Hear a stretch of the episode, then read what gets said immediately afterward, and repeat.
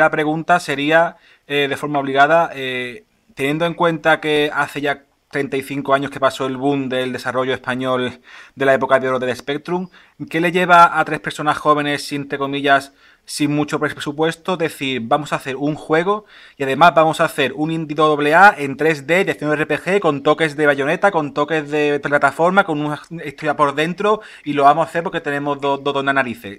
Aquí, ¿Cómo hacéis esa locura y cómo os da por hacerla en serio?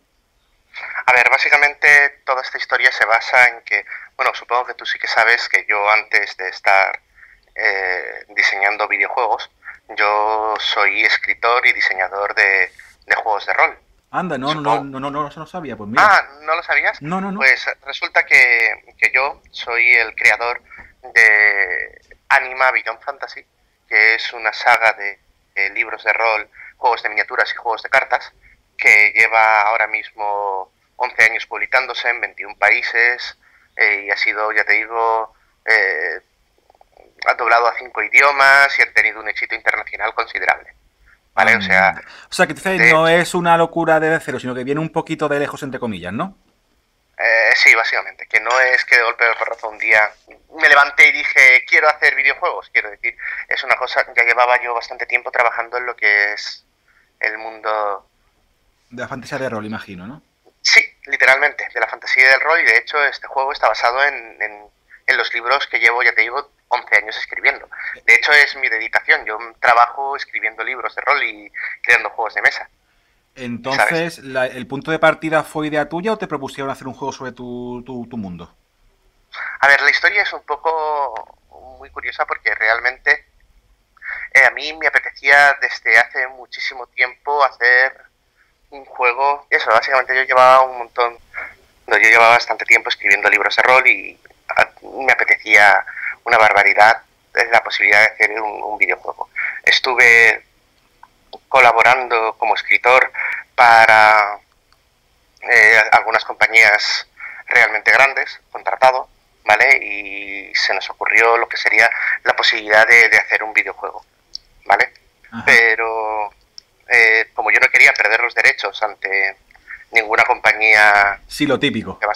¿Sabes lo que te quiero decir? Sí, sí. Me dio por intentarlo hacer por, por mi cuenta. Y contraté a una pequeña compañía, ¿sabes? En España, para hacer eh, un videojuego basado en la licencia. La idea, la idea fue tuya y el encargo tuyo a ellos, ¿no? La idea fue mía, ¿me entiendes? Y yo dije, ¿qué demonios? Puedo hacerlo y contraté una compañía, ah, ¿de acuerdo?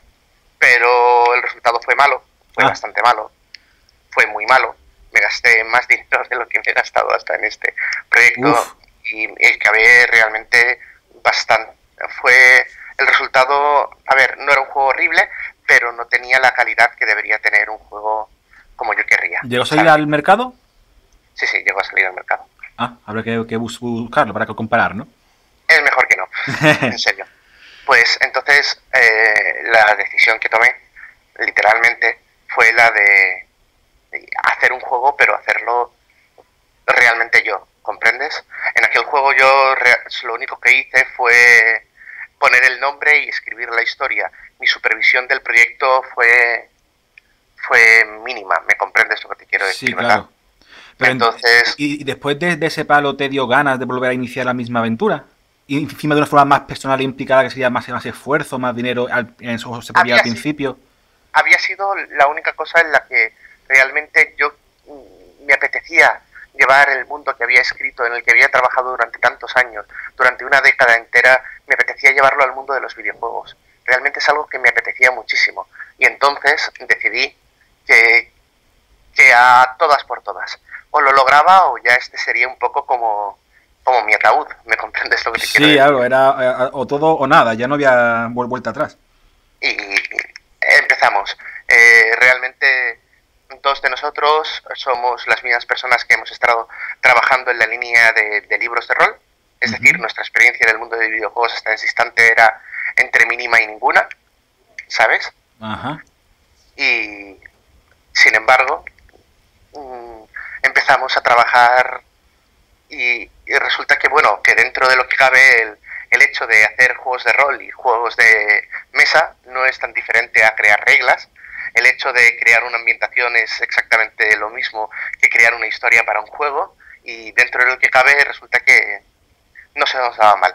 Sergio, que lo tengo aquí a mi derecha en estos momentos mientras está haciendo una publicidad, mira, cómo le obligo a trabajar hasta los domingos. Un golpe. Un, domingo por, la noche, tiene eso se ve también la, la pasión y lo que jugáis, ¿no? Es que nos encanta. Qué demonios. Es que nos encanta. Entonces, eh, él empezó a hacer modelado y animación ahí y resulta que, hablando en plata, el cabrón tiene demasiado talento y, resulta que se le, se le daba bien. Y tú mismo puedes, si has visto vídeos y demás, ver que para ser su primer trabajo, la verdad es que el chaval es bastante bueno. ¿sabes? Y, eso te iba a decir, eh, tú comentaste contigo esta mañana que tú eras, entre comillas, jefe de proyecto, vamos, sería lo que eh, historia y jugabilidad. Pero entonces, ¿tú tienes conocimiento de, y, efectos especiales. Ahí estamos, pero entonces, ¿tú, tienes conocimiento de informática o hablas de algo teórico? Ninguna, ninguna. Entonces tú eh, lo, lo, aportas la jugabilidad y los efectos especiales, pero a, nivel informático, a nivel teórico, ¿has aprendido ahora o cómo va el tema? Le he aprendido durante. Uf, ¿y eso no es un poco arriesgado para algo tan grande? A mí me lo cuentas. sí, sí, ha sido, ha sido bastante locura. ¿Sabes? Lo que ocurre es que mayormente eh, Miguel, nuestro programador, ¿vale? Yo le pedí a él que en lugar de, de programar eh, las cosas, ¿vale? Que yo creaba herramientas, ¿me entiendes? Para que yo pudiera seleccionar, por ejemplo. sí, entiendo. Es, ¿Entiendes lo que te quiero decir? Entonces, creé unas herramientas eh, para lo que necesitaba yo en cada uno de los casos y podía decir yo mismo, de este frame a este frame voy a poner este efecto especial. No, este, este sonido, esta, ¿me entiendes lo que te quiero decir, no? Voy a hacer este ataque, va a quitar esta cantidad de vida. No, no me funciona. Voy a, ¿entiendes? Entonces yo estuve creando, yo estuve, gracias a, a Miguel, hice que se crearan una serie de herramientas que me permitían a mí, en todo momento, ir creando la jugabilidad, ir creando, ¿sabes lo que te quiero decir? Tú, tú afinaste la jugabilidad paso a paso, nivel personal, poquito a poco y que creciendo, claro. Eh, exactamente. A lo largo, ya te digo, de dos años, porque este último año realmente ha sido de ajustes y demás. Entonces, ¿el desarrollo primario ha sido un año sola, solamente para algo tan, tan grande? Dos años. Pero sí, pero me refiero, el segundo año sido para perfeccionar, pero que sería el, el grosso, entre comillas, en año, año y pico, lo habéis, entre comillas, liquidado, ¿no? Pues para ser dado tan nuevo y tan poca experiencia, la verdad es que tiene muchísimo mérito. Imagínate si llegamos al 2. Digo, es broma. No, lo, que tienes que hacer es hacer ya unos cuantos DLC para el disco físico, para tenerlos dentro, después lo vais activando, meter mi micropago, lo, lo, típico, ya os metéis de verdad en, la, industria, si no, no, no, soy nadie. La verdad. Te puedo decir, te puedo decir algo, desde ya. es, en mi, si llegamos a hacer un DLC, te aseguro que no quiero que sea una tontería, quiero que pueda, sí, lo que, lo ser algo, lo que había, lo que algo de verdad. Ahí estamos, lo que había hace, antes de esta generación de consola, lo que había hace años en PC, una expansión. Exacto. Lo que realmente merece la pena. Merece una expansión. Tampoco es que sea el mayor fan, pero por ejemplo, si, si hacemos uno, que desde luego merezca la pena, ¿sabes lo que te quiero decir? Sí, que realmente tenga un, un, sentido, un significado real, que no sea un mero añadido, imagino. Exacto. Y, dime, dime. Afortunadamente no hemos tenido que dejar nada fuera del juego, ¿sabes lo que te quiero decir? ¿no? Sí, a lo mejor eh, queríamos haber puesto una, un mensajero más, todo una ala más, ¿me entiendes lo que te quiero decir? cuando empezamos a plantearlo. Pero luego dijimos, ya tenemos 14 horas de juego, ¿sabes? Es, no, no, no. 14 horas son muchos hoy en día, ¿eh? O sea, por eso. Entonces dijimos, vale, vale, es mucho mejor. Yo tengo la, sensación de que 14 son divertidas, son mejores que 18 aburridas, y 8 divertidas son mejores que 12 aburridas. Que muchas veces por intentar rellenar lo que hace es minar la experiencia porque se aburre el jugador, si siente que está desesperado porque es relleno puro y no, no divierte, al final te, te lasta lo bueno que has, que has conseguido por intentar abarcar a lo mejor demasiado, imagino. Literalmente, ahí tú lo entiendes a la perfección. Pues eso, no queríamos crear algo que, que fuera repetitivo, así que pudimos centrar todas las ideas en, lo que es el juego en sí, así que por suerte no nos dejamos nada fuera. Así que ya te digo, volviendo al tema de si llegásemos a hacer un DLC, tendría que ser para algo que realmente mereciera la pena, que, que molara jugar. Claro, que el jugador le aportara, entiendo. Y, y, siguiendo entonces en esa, en esa línea, de cara a un si todo va bien, y ojalá que espero que sí, ¿tenéis, ¿tienes suficientes historias o tienes algo en la cabeza para hacer, para seguir con la con las sagas, para convertirlo lo mejor en saga? Que sí. Naturalmente que sí. ¿Y sería eh, continuación directa? ¿Sería historias paralelas en el mismo mundo? Pero, eh, desde luego en el mismo mundo sería, si es continuación directa o no, de momento voy a dejar que la gente juegue el juego. Sí para que pueda, primero de todo, juzgarlo, ¿sabes? Porque principalmente, si te dijera, sí, es una continuación directa, entonces implicaría un final para este juego. Claro, un final abierto, que, a lo mejor se caía cojo, lo típico. Pues, pues entonces, primero que la gente lo juegue, y entonces ya, ya me cuentas. Entonces ya si quieres te puedo contar todas las cosas sobre si llegáramos a hacer una segunda parte. Pero yo soy de la opinión de primero andar antes que correr y correr antes que volar vamos a hacer que este juego sea bueno, vamos a hacer que este juego le guste a todo el mundo que pueda y luego ya veremos lo que nos depara el futuro. No quiero hacer el cuento de la... sí, a veces por tener mejor, tener ambición, a lo mejor tener demasiada ambición a veces puede quitarte el disfrute del, presente y perderte con el futuro, ¿no? Mejor ir poquito a poco, paso a paso, que lo estoy haciendo muy bien por lo que se ve y no merece la pena arriesgarse, ¿no? Eso se sabrá si lo estamos haciendo bien o no en el futuro. Así que sí, de momento, a esperar. Y Carlos, eh, te decía, una de las cosas que yo quiero hablar contigo y solo contigo es porque el hecho de que lleven la jugabilidad y la historia como ya te comenté esta mañana, eh, hoy en día que está tan gente obsesionada por el tema gráfico, por el tema no solo de los, de los como sabido, 1080p, sino en general por, buscar eh, con ansia gráficos fotorrealistas, aunque el juego sea aburrido, pero que se vea bien, que la gente quiere juegos para mirar, no para jugarlos, me parece un poco estúpido.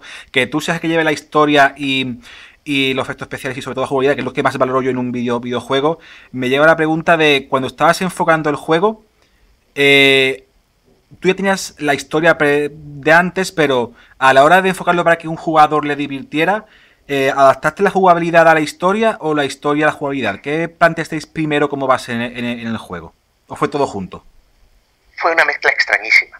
Hubo momentos en los que tuvimos que apañar que la historia entrara dentro. En un principio siempre pensamos que una historia sea buena implica que el juego sea coherente, implica que la experiencia de juego vaya a ser mejor. Así que en un principio queríamos coger la jugabilidad y aplicarla dentro de lo que es la historia. Pero también nos empezamos a dar cuenta de que habían elementos que por jugabilidad no serían tan divertidos si no lo aplicáramos literalmente eh, por encima de la historia. Pero entonces te quedas con la sensación de qué es mejor, qué es peor. Al final decidimos que siempre todo debería ser flexible para que la experiencia de juego sea lo mejor. ¿Qué es lo más importante? Lo importante es saber dónde no se puede ceder. Por muy buena que sea la historia, tú no puedes hacer que eso haga que la jugabilidad no sea divertida. Por muy buena que sea la jugabilidad, tú no puedes hacer que la historia no sea atractiva. Siempre tienes que saber hasta, hasta qué punto. ¿Qué cedimos más? Mm, yo creo que 50-50. Entonces, claro, hay que hablar de disyuntiva y que puede pasar un mejor un juego a película, película a juego, que no es lo mismo una, tú solo querés quitarlo, saber, no es lo mismo narrar un libro, que narrar una película, que narrar un juego. Muchas veces portear una historia directa de un libro a un juego, pocas, pocas veces queda bien haciendo un 1-1. Habría que readaptarlo, sino que habría habido un trabajo detrás para readaptarlo a un videojuego, no ha, no ha sido un, un, directo, ¿no? Literalmente. Te voy a poner un ejemplo, ¿vale? Originalmente eh, Ergo, eh, uno de el demonio que es que lleva a la protagonista encerrado en un libro, no tiene una forma física como tal porque su cuerpo fue destruido hace unos siglos, ¿de acuerdo? Sin embargo, ella puede manifestarlo en el mundo utilizando su propia fuerza de existencia. En un principio, la idea, ¿vale? Era que la propia existencia de la protagonista, ¿vale? Daba vida a Ergo por lo cual los dos compartían la misma barra de vida, porque dentro de lo que cabe era su fuerza existencial. Sí, era una extensión de ella a fin de cuentas. Exacto. Y entonces nuestro objetivo original es que por historia los dos compartieran la misma barra de vida. Sin embargo, en jugabilidad, el hecho de que cada uno tuviera su propia barra de vida, ¿vale? Mejoraba increíblemente la experiencia de juego. ¿Por qué la mejoraba? Porque nos permitía que cada uno de los personajes tuviera sus propios recursos y cuando uno de ellos no estuviera pleno, te vieras obligado a cambiar al otro para aguantar más. ¿Entiendes lo que te quiero decir? Sí, al final es como un cooperativo con, contigo mismo. Te, te, obliga a, pensar un poquito más, a hacer mejores estrategias, le da un, punto más de profundidad, claro. Eh, la idea es eh, entonces eso implicaría que por un detalle como ese, ¿de acuerdo? Sí. Eh, tendríamos que fastidiar la jugabilidad tan, que tanto se ganaba por el hecho de que cada uno tuviera su barra de vida. No, hice una pequeña modificación en el concepto de la existencia de Ergo, ¿de acuerdo? Y él y ella, cada uno, tendrían su barra de vida diferente porque el cuerpo de ella eh, entraba dentro de lo que sería una especie de, de, espacio cerrado cuando él se manifestaba. ¿De acuerdo? Entonces, de ese modo, ese pequeño cambio de historia nos permitía tener dos barras de vida. ¿Comprendes lo que te sí, quiero decir? Sí, claro. Y la jugabilidad ganaba una barbaridad. Entonces hemos, hemos eh, modificado un elemento de historia para que la jugabilidad mejorara enormemente. Y al mismo tiempo, ¿entiendes lo que te quiero decir? Sí, claro. ¿no? Es, es eso, es siempre hay que ver qué es lo que conviene más, qué es lo que, si me dices, no, pero es que se va a perder un, un concepto básico del juego. Va a perderse ahora, ergo, no no va a ser un demonio, sino va a ser un hada que no tendría sentido, ¿comprendes lo que te quiero decir? Claro, ser fiel, lo, más fiel posible, pero que sea divertidamente jugable, que tenga sentido jugable, más que sentido literario, por final es un videojuego, ¿no? exactamente. Y sobre el tema de jugabilidad, eh, ¿en qué momento? O sea, el juego mezcla, aunque tiene un patrón claro, al final toquéis un poco de muchos palos. Si hay, le dijeras, por ejemplo, en la, en la ficha del juego en internet que tiene que poner un género, acción RPG. Acción RPG, aunque con toques de en slash, de plataformas, pero al final cuenta tu, tu, idea, sobre todo para el universo, es que sea un, un, RPG, ¿no? Un acción RPG. Sí, sí.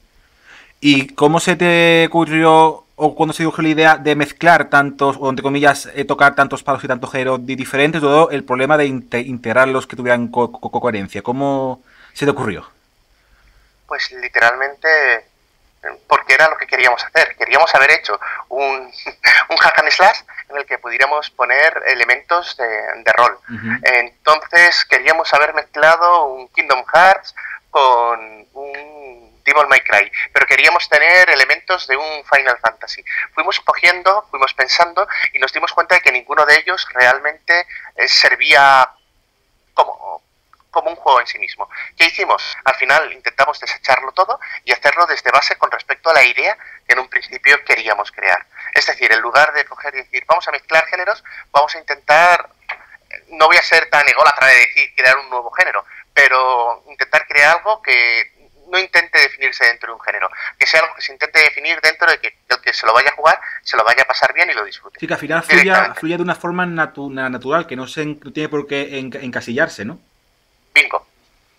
Claro, no, porque sea acción RPG no va a poder haber un puzzle, no va a poder saltar una plataforma, no vas a poder tener un momento frenético de, acción, ¿no? Sino si al final es divertido y tiene coherencia, pues bienvenido sea, ¿no? Hay momentos del juego que son de sigilo. Hay momentos del juego que tienes que resolver puzzles literalmente de historia. Hay momentos del juego en el que tienes que investigar tú como jugador eh, hacia qué quieres hacer, porque te van dando pistas de que está ocurriendo algo, pero nadie te dice lo que está ocurriendo en un momento en concreto y si tú quieres hacerlo, sabes lo que te quiero decir, ¿no? Eh, eh, eh, la idea es intentar llevar lo más posible un juego de rol tradicional de, de, libro, ¿sabes lo que te quiero decir? A un juego de, con una jugabilidad similar a un hack and slash, en el que sea un juego de acción divertido y activo. Ese es el objetivo. Y durante... funcionó. Bueno, eh, por lo que se ve ha, funcionado, o sea que es complicado hacerlo la eh, primera. funcionó de hacer. Que luego a la gente le guste o no le guste, ah. eso dependerá. funcionó de hacer, ¿sabes? Vale, vale. No, no sé, no quiero ser tan ególatra de pensar que ha, funcionado el... no, quiero decir que funcionó el hacerlo, ¿sabes? Que le guste o no le guste a la gente, que funcione conceptualmente o no, ¿sabes lo que será? Cuando la gente lo juega y le guste. Aunque de momento, tío, la verdad es que estamos muy contentos todas las reviews, creo que la más baja que hemos tenido ha sido eh, encima de una revista española. que nos ha dado un 7 y es la nota más baja de lejos que tenemos. Todas las demás son 8, 8 y medio, 9, 9, 9, 8, ¿sabes? Estamos... Imagino que eso, con el estrés de estos días después de esos dos años, eh, se enterará más que, más, más que bien, ¿no? Como una, que como una felicidad, una liberación, ¿no? No, suena raro. Dices, a ver, ¿cómo, cómo, cómo, cómo, cómo es posible? ¿Sabes lo que te quiero decir? A ver, ¿cómo? ¿En serio? Y suena, suena de, de alegría, tío, de verdad, para que negártelo. Hombre, imagino que con el nivel profesional que estáis mostrando, eh, sabíais que malo no iba a ser.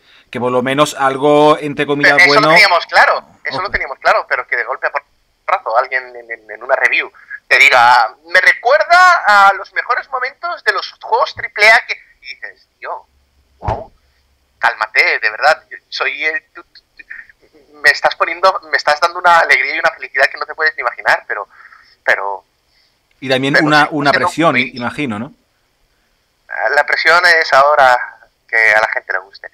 Que eh, no solamente a la revista, ¿sabes? Que espero que sí, pero que la gente se lo juegue y lo, pase bien, tío. Eso es lo que espero. ¿Y el juego en qué se parece el primer día que, que, os sentasteis a lo que es hoy? ¿Ha cambiado mucho? ¿Ha evolucionado? ¿Habéis dado marcha atrás? Ha evolucionado, pero sorprendentemente toda la base es esa. es, es, curioso porque todo lo que queríamos hacer más o menos está ahí, con, cambios lógicos y naturales, pero, pero ha ido sorprendentemente, eh, como diría, como dirían en Death Note, just as plan, ¿sabes lo que te quiero decir? ¿no? Han habido una barbaridad de problemas por medio. Queríamos haber terminado el juego en un año y medio. Ah, lo sacamos ahora que son tres años después, en lugar de en un año. ¿Me entiendes lo que te quiero decir? ¿no? pero han habido infinidad de problemas, cambios y, hubo un momento de inflexión en el que tuvimos problemas verdaderamente serios basados en el motor, ¿vale? Pero... Y, otro problema serio en el que nos pasó una, cosa y era que, hace un, un año y pico, un año y poco, estábamos en disposición de sacar el juego, literalmente, pero a lo mejor el juego tardaría unas 6 horas, 7 horas en terminarse. ¿Comprendes lo que te quiero decir? ¿no? La experiencia de juego era bastante buena, pero el juego no tenía tanto contenido como tiene ahora. Y entonces, eh, la lógica indica que como un estudio indie deberíamos haber sacado el juego y punto. Sería lo, pues natural, claro. Pues no, los muy idiotas decidimos eh, coger y crear nuevas áreas tal y como lo teníamos planeado en un principio. Eh, queríamos haber puesto zonas de sigilo, pero es que costaba una barbaridad. ¿Qué es lo más lógico? Ignora las zonas de sigilo, pero no al final las pusimos. ¿Sabes lo que te quiero decir? ¿no? Eh, eh, al final creo que, que afortunadamente hemos podido hacer algo muy parecido a nuestra, a nuestra idea original, la verdad. Bastante parecido a la idea original. Y una cosa, teniendo en cuenta que hoy los juegos, los juegos se construyen en torno al motográfico, es decir, en que puede hacer una buena representación de animaciones, de movimiento, de realidad, eh, otros se basan en el multijugador. Ahí personalmente, lo que he comentado antes, eh, mi, impresión es que ojalá este juego eh, reciba muy buenas notas por el sentido de que se le dé un espaldarazo a la industria de que por fin un juego que, desde mi punto de vista, se basa en la jugabilidad y en la historia, aunque sea indie, tenga entre comillas, indie, lógicamente después de lo que hemos visto, tenga reconocimiento que, se merece. Tú, como escritor, imagino también estarás en ese sentido de más contento de que por fin que la base no sea multijugador, no son los graficazos, no son no sé qué, que sea historia buena y estructurada y una jugabilidad acorde, realmente funcione. Eso me parece que si lo hacéis bien, por fin puede hacer algo realmente bueno. Eso lo tendrá que juzgar la gente que lo juegue, ¿no crees? Sí, pero me refiero, tú, como escritor de la historia tendrás también esa impresión de que preferirías a lo mejor que por fin se logre eh, la lírica, la narrativa, antes que, que un poco la mentalidad, eso sería para mi punto de vista bueno, ¿no? Yo creo que tú también estarás por ese sentido como escritor más, más en la línea de que lo importante tiene que ser eh, que, que la inversión no sea por los gráficos, sino la inversión sea por la historia y por el argumento, ¿no? No sabría qué decirte. Yo la historia me importa más de lo que te crees. A eso me, pero la jugabilidad, me lógicamente es un juego me parece, También la jugabilidad me parece brutalmente importante. Y sin embargo, y esto puede sonar un poco en contra de las cosas que he estado diciendo hasta ahora, si tienes una fantástica historia una estupendísima jugabilidad, pero al menos no tienes unos gráficos que acompañen, no vas a llamar la atención y a lo mejor se pierde experiencia de juego porque los gráficos tampoco llegan a ser la altura. Yo piénsalo, esto mismo podríamos haberlo hecho con un juego quizás de, pixels, ¿me entiendes? Que hay juegos que son verdaderamente maravillosos, pero no era el, formato de lo que nosotros queríamos cantar. En definitiva, yo creo que lo, importante es que la experiencia global que creas sea, sea chula. Por eso me refiero que hoy en día para el típico jugador, no en su mayoría, gracias a Dios, pero sí bastantes, la inversión pase por, la, por el preciosismo o por la calidad gráfica, ¿no le quita un poco de mérito o de protagonismo a la jugabilidad o al argumento? A ver, un juego bonito entra bien por los ojos y sí, ah, hemos visto juegos, no voy a decir nombres, pero hemos visto juegos con una calidad gráfica más que sobresaliente, casi fotorrealista, cuya jugabilidad lamentablemente era era no voy a decir mala, pero limitada, dejémoslo ahí. Sí, era limitada, ¿sabes? Hay juegos fantásticos con unos gráficos increíbles que yo he visto y no he podido salvo quitarme el sombrero y decir, Dios mío, estoy en un mundo real, pero sin embargo que se acababa muy pronto y que la jugabilidad al terminar la partida te habías quedado con una sensación ligeramente vacía, ¿sabes? Sí, sí, Entra muy bien por los ojos. ¿Vale?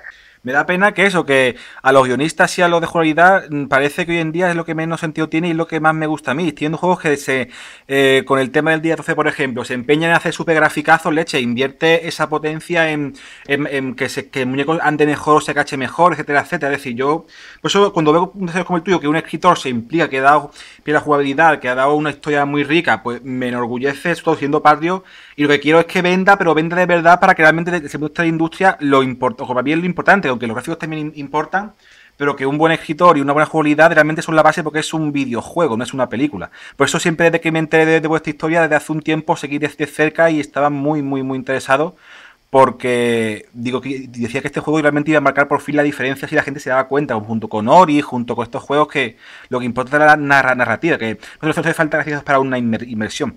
Y es por eso que siempre te seguirte de cerca, la verdad. Pues mira, de verdad me alegro un montón de saber.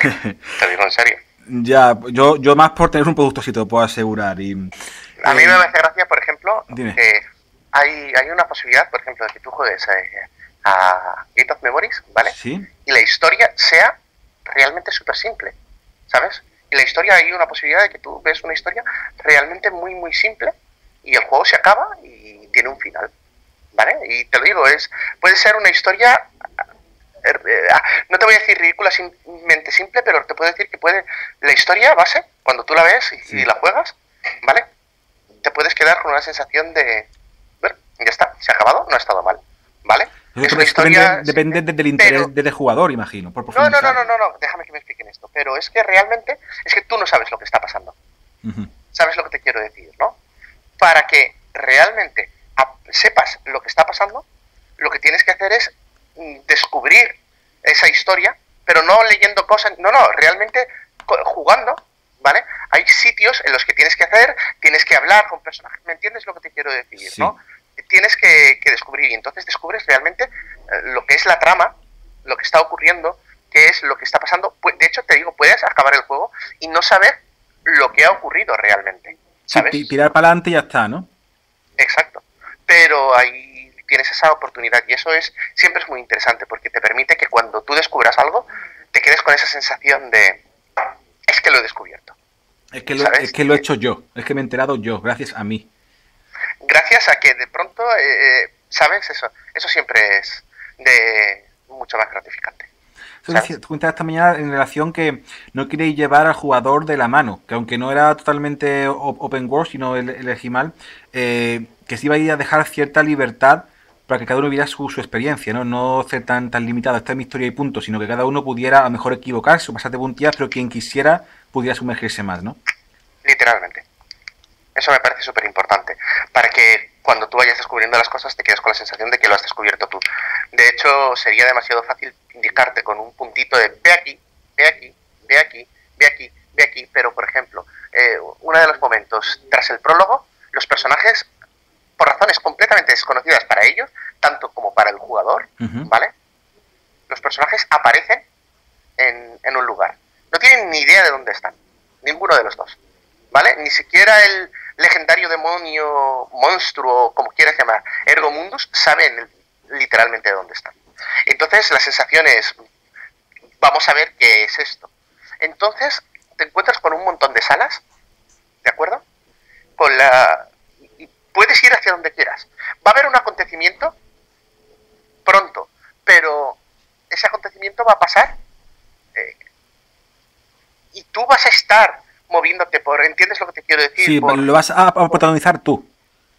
Exacto, pero es que realmente mm, te vas a ir por un sitio, puedes irte por uno, por otro o por otro. Hay muchos sitios a los que ir, ¿comprendes lo que te quiero decir? Y esa misma sensación de estar todo perdido, de estar perdido de los jugadores, se intenta hacer que el jugador, que, el, que los personajes estén tan perdidos como el jugador al principio. Eso es una sensación que, que a lo mejor podrías decir, eh, puede ser contraproducente para un jugador si se siente perdido. No, porque enseguida va a empezar a descubrir el camino. Estaba pensándolo porque hoy en día, como no le ves de 50 tutoriales, se, te quejan, ¿sabes? a mí me lo cuentas. Pero pensamos, ¿qué tenemos que hacer? Eh, que el jugador se queje, pero pensamos que, que, mejoraría la experiencia de juego. Realmente. Y lo decimos así, a lo mejor es un error. Quién sabe, pero lo decidimos así. No, sí, al final lo importante es que el creador eh, se sienta a gusto haciendo y si lo ve bien, lo va a hacer con ganas y con ilusión. Entonces nunca puede quedar mal. Si todo lo haces compensadamente, sabiendo lo que hay, todo cuando controlas hasta final, cuando haces tan personal y controlas tú la historia directamente porque la has hecho tú, sabes mejor que nadie cómo enfocarla y sabes si se van a perder, si sabes si van a descubrir, pues ya tú eres la que lo plantees. Entonces, imagino que si tú te has quedado a gusto viéndolo así, seguramente es que sea así de, de, de fácil, de comillas, ¿no? O de, de adaptable. Exactamente. O sea, con la, edición coleccionista regaláis... Una baraja de tarot. Eso, a eso me refería. ¿Eso te ha quedado con el, con el juego, si no me equivoco, o yo lo he, lo he supuesto? Tiene que ver con la historia del juego, tiene que ver con la historia del juego, pero no con la jugabilidad del juego. Ah, es que yo al verlo de las cartas y ver que al leer que tenía que ver con, la historia, he supuesto que tenía que ver de forma física con la jugabilidad, ¿vale? Bueno, pues si te puedes explicar, explicar esto que te con, con el juego, ya explicas también el porqué de la baraja de tarot. La baraja de tarot consiste en que es parte de la trama de lo que está ocurriendo y que descubres que tiene que ver con una profecía ligada a unos individuos. No sé si quiero. Tiene que ver. Tiene, tiene una vinculación el concepto de, de los arcanos del tarot con un acontecimiento que está ocurriendo en la historia. Ah, entonces hasta ahí podemos leer para no desvelar más, imagino. Literalmente. Y mm, no hace falta que diga, eh, que diga cosas con, concretas, sino que decirlas. Pero eh, ahora despiendo los tres años atrás, eh, ¿hacer un juego es caro? Sí. Imagino que no, pero entre comillas ha sido accesible para poder hacer una persona, entre comillas, rica del mundo, ¿no? Del mundo de los videojuegos. no entiendo lo que quieres decir que no hace falta tener detrás un mecenas en principio o tener mucho dinero para hacerlo. ¿Habéis pedido créditos? ¿Es todo personal? ¿Ha supuesto mucho esfuerzo? Ha supuesto un esfuerzo que no te puedes imaginar. Y si esto no funciona, voy a acabar mal, mal, mal, mal, mal. Pero sí que se ha supuesto mucho esfuerzo. La verdad es que lamentablemente hacer un videojuego no es barato. Al menos un videojuego así. Es por lo que te estoy diciendo. Hace un año y medio, cuando nuestra capacidad económica llegó a su límite, era cuando decíamos, tenemos que sacar el juego, pero no estaba como nosotros hubiéramos querido. A partir de, de ahí, y hemos cobrado, te puedo decir que yo, bueno, yo para ser exactos, yo no he cobrado jamás, ¿sabes? Yo he hecho el juego intentando subsistir, más que hmm, nada. sobrevivir, ¿no? Sí. Eh, pues eh, la verdad es que es, es, es difícil intentar hacer un juego de estas características con un presupuesto excepcionalmente limitado. Pero sí que es caro hacer un juego. Sí que es caro hacer un juego. Y quien diga lo contrario no está tomándose en serio esto, porque siempre vas a tener un gasto inesperado, siempre vas a tener algo, un ordenador se te va a romper, vas a tener que estar, vas a tener que tener un, un despacho, vas a tener que, ¿me entiendes lo que te quiero decir? Siempre van a haber gastos que, que no se van a poder prever. ¿Y en qué momento y de qué forma os ayudó, si es que lo ha hecho, que entrara en juego Battleland Games? Badland Games, más que económicamente, ¿vale? Eh, nos ha ayudado a una cosa vital, que es el tema de distribución, es el tema de tratar con medios sociales, porque a lo mejor tú, a lo mejor piensas que yo suelo hablar con la prensa o algo por el estilo, pero con sinceridad, eh, yo, el concepto de, medios sociales y demás, lo tengo completa, total y absolutamente ignorado. Yo no sé realmente. Nunca he tenido tiempo para hacer publicidad en Facebook o lanzar mensajes de Twitter. Mi tiempo siempre estaba en, desarrollar, crear, inventar. Entonces, lo que Badland Games nos ha permitido ha sido tener acceso a, a toda esa publicidad, a a tener la posibilidad de sacar una edición física, a mover, ¿sabes lo que te quiero decir? A, llevar todo eso que nosotros, nosotros éramos incapaces de hacer. Lo, que es daros una, una cara, ¿no? A nivel público. Lo que es darnos una base para que cuando saquemos el juego, el juego se conozca, el juego esté ahí. Eh, nos han ayudado siempre que han podido. La verdad es que estamos excepcionalmente contentos con ellos. Mucho, de hecho. Sí, imagino que eh, sobre la polémica, ya comentaste algo, pero quiero preguntarte un poco más concretamente, pues tampoco si entrar en malos rollos. Eh, se comentó que mm, se ha dicho que no, el juego no sale físicamente en Xbox por tema de limitación de unidades que ponía Microsoft. ¿Se os ha comentado si en el caso de que en, digital vendía lo suficiente, haber una posibilidad de rebajar esa cuota o de sacarlo en físico?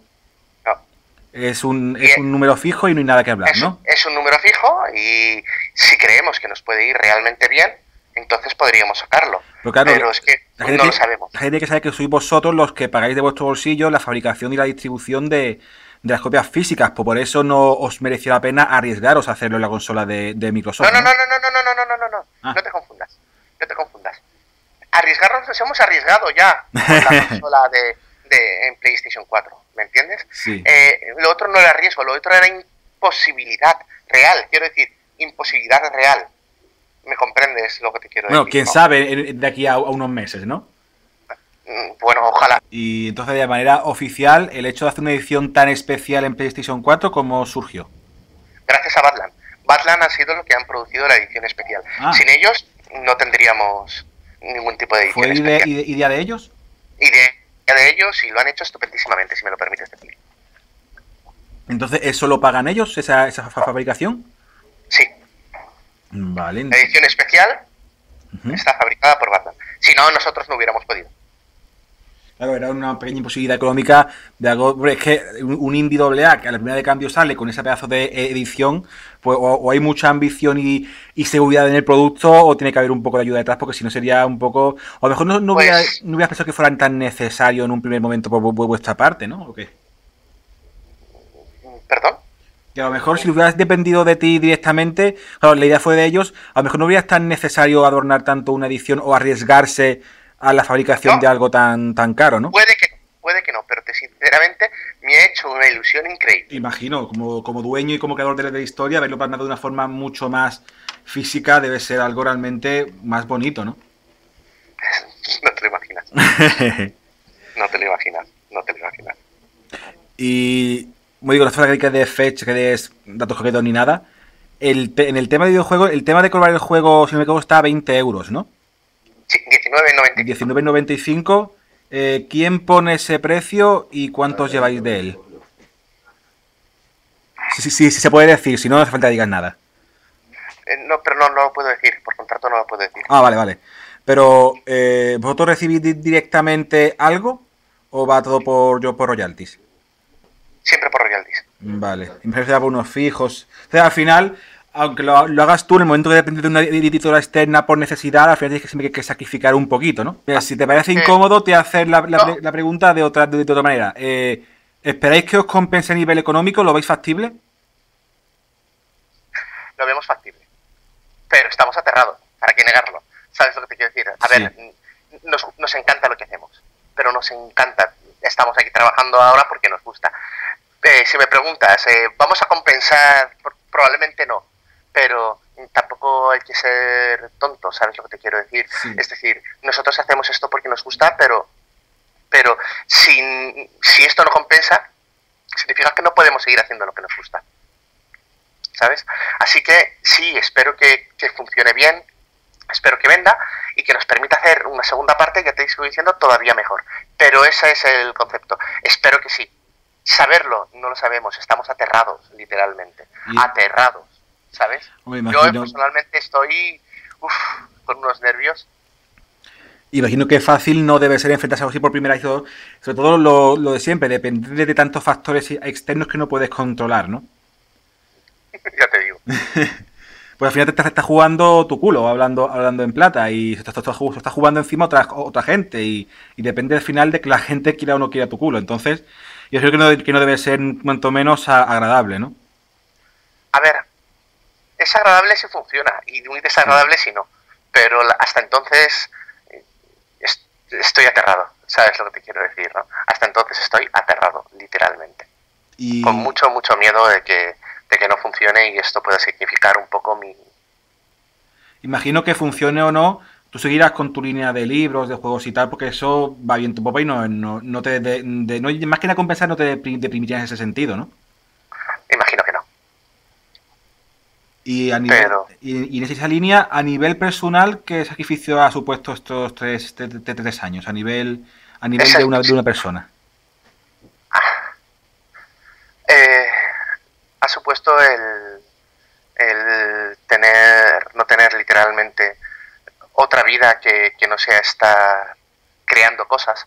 Ha supuesto estar de lunes a domingo en la oficina, ha supuesto, ha supuesto una gigantesca cantidad de sacrificio, pero no solamente por mí, eh, literalmente por todos los que estamos aquí, ¿sabes? De, de currárnoslo muchísimo. Hemos tenido que dejar atrás muchas cosas, yo llevo, por ejemplo, llevo muchísimo tiempo sin poder jugar a, juegos, que me apetece como una barbaridad. Como buen jugón estoy loco por, por echarme unas partidas a Dios sabe cuantísimos juegos, pero no puedo hacerlo porque tengo trabajo, ¿sabes? Ha supuesto el dejar atrás muchas cosas. Estoy loco por escribir mi siguiente libro, pero llevo un año sin escribir porque necesitaba terminar este juego para que la línea de rol saliera también reforzada. ¿Sabes lo que te quiero decir? Ha supuesto muchas cosas que, han sido de dejar atrás losas enormes que llevamos en la espalda, pero, pero que se hacen con ilusión y que dentro de lo que cabe lo que se espera es eso. ¿Y has tenido que dejar muchas cosas para poder centrarte en esto? Demasiadas. Demasiadas. ¿Y a día de hoy han compensado o esperas que, que, que compense? Te lo diré en una semana. bueno, o en dos, tampoco hay que correr, ¿no? O en dos. Tampoco hay que correr, pero te lo diré en, poco tiempo. Ah, en realidad no he dicho en una semana, he dicho en unas semanas. Ah, vale. y cuando la gente ve que estudios como Moon Studios, los de, los de hoy, que eran cuatro personas, aunque recibieron mucho ayuda de Microsoft, y hacer un juego en 2D y dicen que unos españoles que no tienen, entre comillas, buena fama o fama de cosas grandes, salvo la excepción de, de Mercury, y ellos lo que hacen es en 3D, lo hacen entre solo tres personas, sin apoyo de nadie, y piensan, ¿cómo narices se hace eso? Es decir, ¿en qué momento pensasteis que eso iba a funcionar y cómo dice habéis organizado para poder llevar algo así tan grande a cabo. Pues todos, tenéis vuestro trabajo, tenéis vuestra vida, tenéis vuestros conocimientos. ¿Cómo narices le explica a la gente que solo tres personas han hecho algo, algo más grande, entre comillas, que hoy en 3D y con la manta a, la, cabeza, a nivel pues estructural o de, de, de, trabajo? A ver, lo primero de todo es entender que dormir es opcional. ¿vale? Eso es muy importante. Y luego lo segundo es con muchísimas ganas, con muchísima dedicación y muchísima ilusión. Puedes tener mucha dedicación, pero si no tienes ilusión, eh, no vas a poder hacerlo porque te vas a quedar en, mitad del camino. Puedes intentarlo, pero si no trabajas a saco, si no le pones el alma en ello, no puedes. ¿Cómo se hace? Pues eh, dándote cuenta de que te tiene que gustar mucho esto y que tienes que sacrificar mucho por, conseguirlo.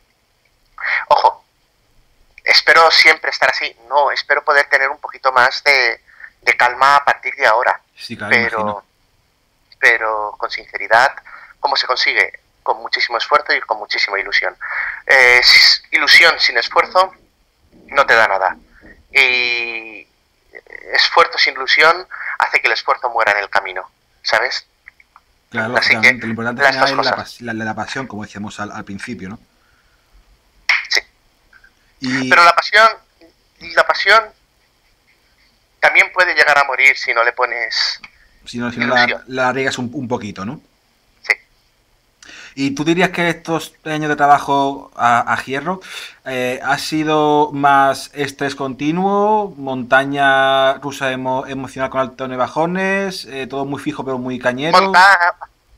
altibajos brutales, eh, de, subir, bajar, subir, bajar, de tener momentos de, oh Dios mío, es lo mejor de la existencia este trabajo, a cosas de, oh Dios mío, no puedo aguantar más, tengo que dormir. ¿Entiendes lo que te quiero decir? Ah, teníamos momentos de, de, comernos el mundo y luego teníamos momentos de estar muy, acabados, muy acabados espiritualmente. Pero la idea es que por muy acabados que estés espiritualmente, siempre te quede la suficiente ánimo como para seguir adelante y, trabajar. ¿Y en algún momento se llegó a dudar, y digo dudar en serio? ¿En algún momento de super bajona o de revés económico, de decir, mira, no, no puede ser? ¿Se llegó a dar en algún momento? No, creo que no. ¿Por qué? Hemos tenido momentos muy bajos y demás, pero eh, es que nos gusta demasiado lo que hacemos, ¿me entiendes lo que te quiero decir, no?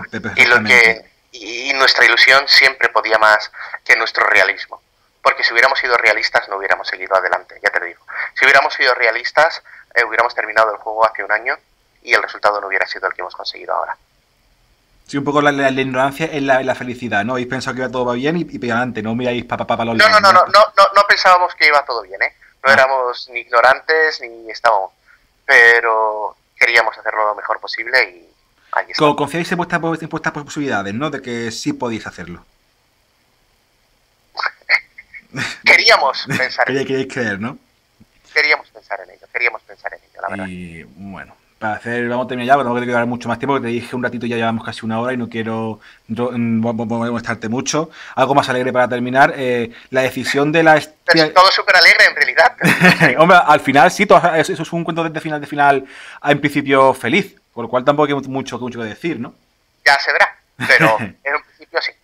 La, estoy un poco de controversia creado que siendo un juego de no JRPG, sino ARPG más tirando a occidental, que sin embargo a ese mundo de rol antiguo se diera esa apariencia estética tan, entre comillas, particular que habéis optado por darle. ¿De dónde ha venido eso? De los libros de rol que, estuve escribiendo durante 10 años. Ha sido el aspecto que siempre he creado en el momento en el que hice Anima. La verdad es que cuando creé Anima ya hace ahora mismo 13 mm, años, ¿vale?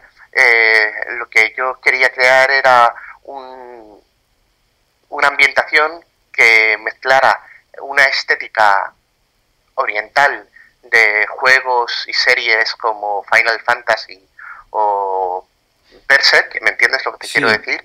Con una temática mucho más amplia, que mezclar elementos tanto orientales como occidentales y crear una especie de ambientación amplia y muy atractiva en, a la hora de, crear, que te digo, juegos de rol. Y, esa ambientación es la que intentamos luego llevar al videojuego para que esa apariencia, esos personajes, ese look, ¿de acuerdo? Fuera el, la marca, por decirlo de alguna manera, que tanto nos ha gustado y que tanto tiempo ya estamos desarrollando. ¿Y nunca os preocupó ya a pensar a lo mejor que ese look tan oriental, entre comillas, que la gente pudiera confundirlo con un JRPG o no pudiera tomarse muy en serio que realmente no fuera un JRPG, sino que podía llevar a engaño o que, iba a ser un clon más de Final o que en algún momento lo ocupó, simplemente como era tu, diseño y haces para adelante y ya está.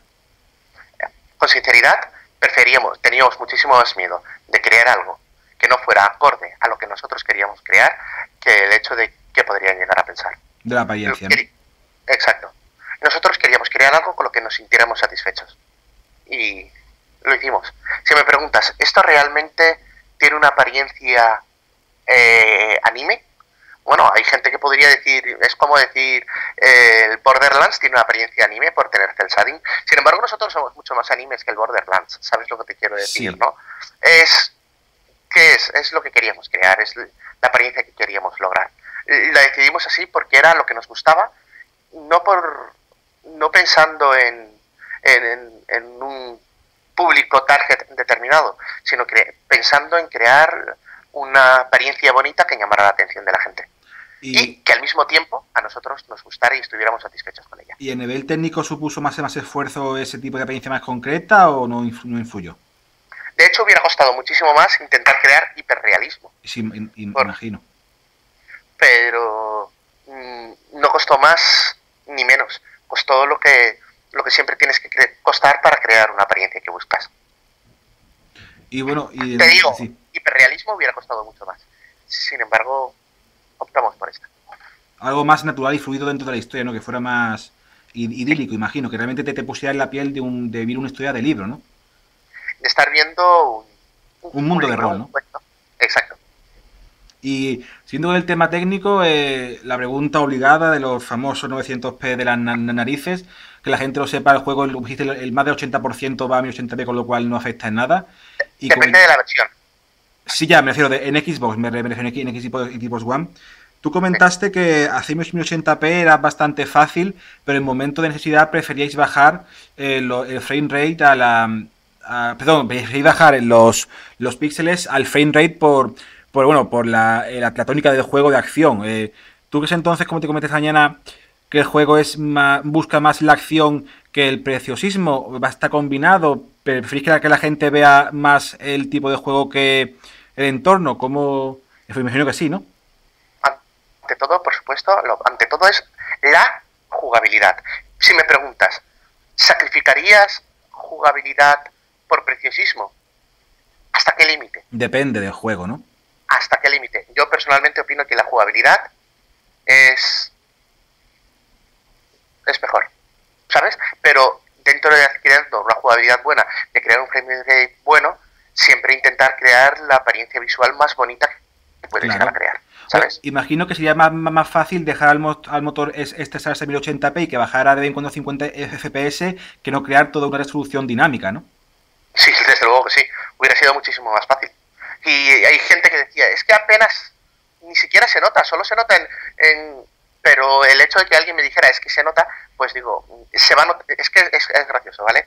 Porque nadie se había dado cuenta, ni nadie decía que, el juego funcionara a 900 si probablemente no lo hubiéramos dicho. Es que está hablando de, de, de, 180 líneas, casi irrisorio. Exactamente. Pero es que encima además solo es en momentos determinados. ¿Comprendes lo que te quiero decir, no? Sí. Ah, entonces, sí, es un poco. Es un poco relativo. ¿Entiendes lo que te quiero decir? Sí, sí. Y. Bueno, creo que ya hemos tocado todos los palos, no hay mucho más que, que, que, se porque voy a hacerte dos o tres preguntas, para al final tenido la movilidad de contestar todo lo que has podido. Creo que hemos tocado al final tanto lo técnico como personal como lo, lo em, empresarial. Y la última pregunta para cerrar, después de esto a corto... De esto tiene que ser Dime. Señor Carlos, su carrera política parece un tren de mercancías descarriado. ¿Por qué es usted tan popular? eso y el pez de, de, los tres ojos. Eso y el pez de los tres ojos. Pero pues a, no decía a largo ni a medio. A, bueno, a, corto plazo imagino que promoción, que temas pero a medio plazo, ¿qué supone haber acabado ya esto? Aparte de tú eh, centrarte en crear tu nuevo, tu nuevo libro. ¿Qué es lo que esperas? Salga bien o bien o mal, ¿qué es lo que va a pasar a partir de ahora con, con Anima y con, Carlos? Pues la cuestión es, todo dependerá de cómo funcione. Todo dependerá de cómo esto funcione.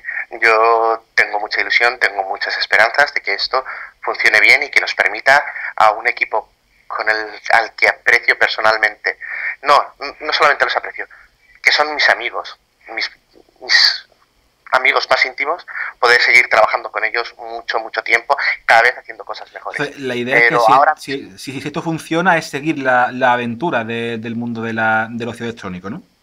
Exactamente, pero pudiendo, si esto funciona bien, pudiendo yo eh, meter a alguien más en el estudio para que a mí me permita estar también trabajando en mis libros. Sí, lo que al final construir la historia, ¿no? Exacto. Ah, bueno, para poder seguir creando mis libros y al mismo tiempo poder seguir creando el juego. Eso sería lo que a mí ahora mismo más ilusión me daría. Y es una pregunta concreta sobre eso, perdona. ¿el, ¿El juego se basa en algún libro en concreto, en el mundo en general, una historia nueva? No, no, es una historia completamente nueva y además es muy importante. Jamás hemos creado algo que te obligue a conocer previamente los libros de Anima para poder jugar este juego y disfrutar plenamente de la historia. ¿Sabes lo que te quiero decir? ¿no? En el mismo universo, pero una historia nueva, ¿no? Una historia nueva y que además no te obliga a conocer la ambientación, en absoluto. Es una historia completa, total y absolutamente independiente, pero que al mismo tiempo es oficial dentro de lo que es el mundo de Anima. ¿Y fue muy, muy complejo iniciar desde cero el pensar hacer algo totalmente nuevo? No, no, porque ya teníamos esa historia creada desde el momento en el que creamos Anima. Ah, vale, estaba ahí eh, esperando su oportunidad, ¿no?